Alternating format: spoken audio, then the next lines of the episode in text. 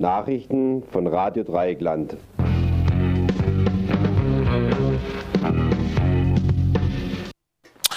Heute mal mit europäischen Festungsnachrichten.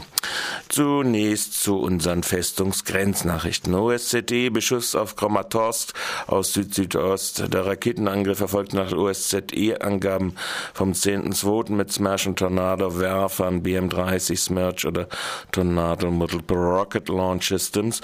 Am Mittag des 10.2. auf dem Flughafen und das Stadtgebiet von Kramatorsk.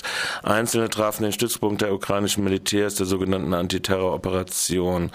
Der Angriff auf die 165.000 Einwohnerstadt im Norden des Verwaltungsgebiets von Donetsk forderte neben wenigen militärischen Opfern wohl mindestens das Leben von sieben Zivilisten. 32 Zivilisten, darunter fünf Kinder, wurden verletzt. Drei Granaten explodierten nicht. Wie die OSZE-Beobachtermission weiter mitteilte, seien sie alle aus süd-südostlicher Richtung, also vom Gebiet, das die Militärputschisten und die regulären freiwilligen Militärverbände der Putin Putin-Regierung kontrollieren, seien sie gekommen. Gradanalysen seien wegen des Beschusses noch nicht erfolgt. Im heutigen Minsker Treffen äh, will die russische Administration und ihre Volksrepubliken die Geländegewinne seit dem Minsker Abkommen vom September modifizieren lassen. Jetzt gehen wir an die andere Grenzen. Südsudan, Angriff auf Regierungsstellungen. Juba, nur gut eine Woche nach den jüngsten Einigungen auf eine Waffenruhe ist der Friedensprozess im Südsudan offenbar erneut am Ende. Rebellen beschossen am Dienstag Stellung der Regierungstruppen in der Ölstadt Bentiu mit Granaten, wie Verteidigungsminister Kual Manyang der Nachrichtenagentur AFP mitteilte. Das sei eine Verletzung des Waffenstillstandsabkommens und die Regierung werde sich verteidigen. So der Verteidigungsminister. Minister.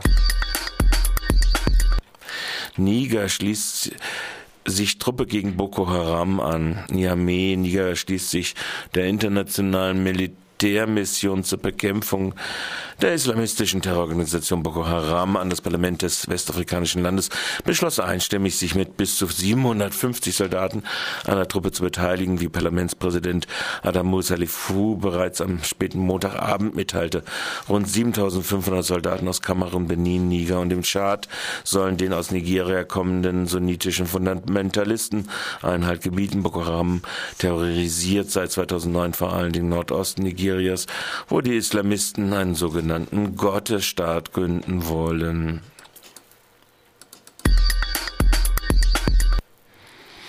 Emirate fliegen Luftangriff gegen IS.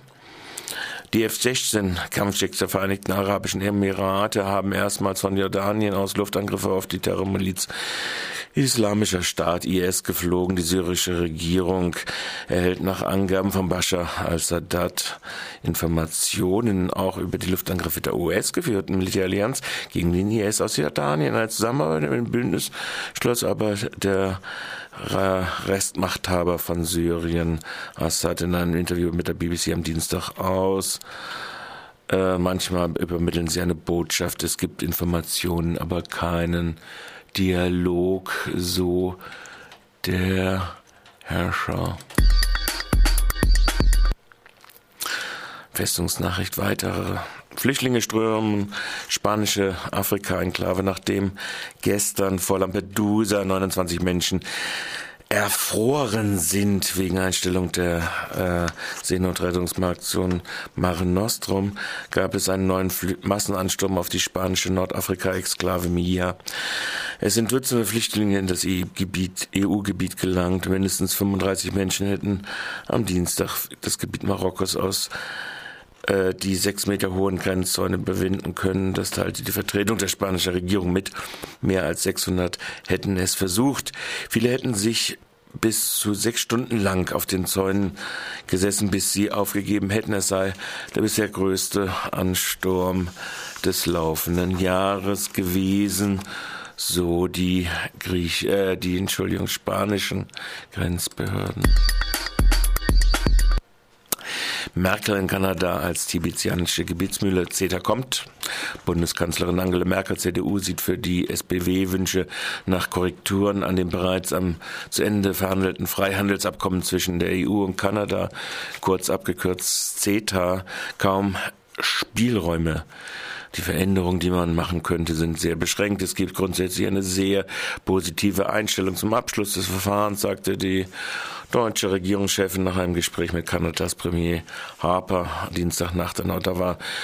Sie stehen mit Bundeswirtschaftsminister und SPD-Chef Sigmar Gabriel in Kontakt. Auch Gabriel ist bekanntlich für CETA, will nach scharfer Kritik der SPD-Linken die Partei aber darüber abstimmen lassen. Beim mehrheitlichen Beschluss der SPD gegen das Abkommen hätte die Große Koalition ein Problem. Merkel sagte in Ottawa angesichts schwacher Wachstumsraten sei das Freihandelsabkommen eine gute Chance für die Exportnation Deutschland. Die Verhandlungen wurden 2014 abgeschlossen. Nun können die Mitgliedstaaten vor der Paraffierung noch Stellung dazu nehmen. CETA gilt als Blaupause für das geplante Freihandelsabkommen mit den USA, TTIP.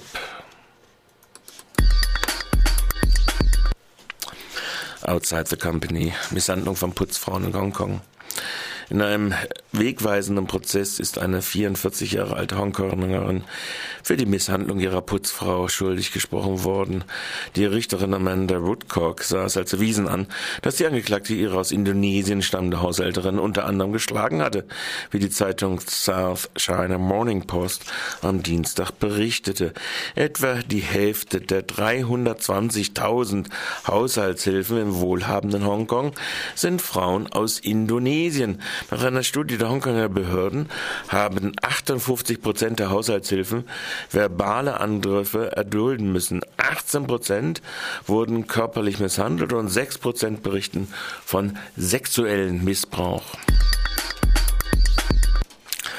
Nordsee, Unterseekabel für Ökostrom. Deutschland Norwegen werden künftig durch ein großes Seekabel verbunden und sollen sich gegenseitig mit Strom versorgen. Am Dienstag wurde im norwegischen Horgesund ein Vertrag für den Bau des 623 Kilometer langen Gleichstrom-Seekabels Nordlink unterzeichnet, mit dem beide Länder durch die Nordsee Ökostrom austauschen wollen. Die Investitionen sollen bei 1,5 bis 2 Milliarden Euro liegen. Das Kabel soll eine Kapazität von bis zu 1400 Megawatt haben.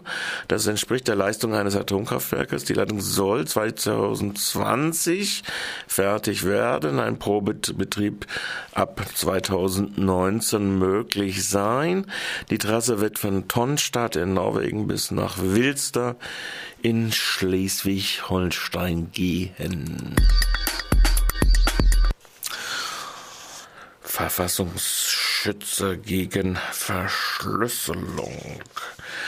Der Chef des Inlandgeheimdienstes, Bundesamt für Verfassungsschutz, Hans-Georg Maaßen, will durch auch die verschlüsselte Kommunikation entziffern können. Die Polizei dürfe mit einem Durchsuchungsbeschluss in Wohnungen hineingehen und sogar Panzerschränke aufbrechen, sagte Maaßen der Tageszeitung Taz in ihrer Mittwochsausgabe.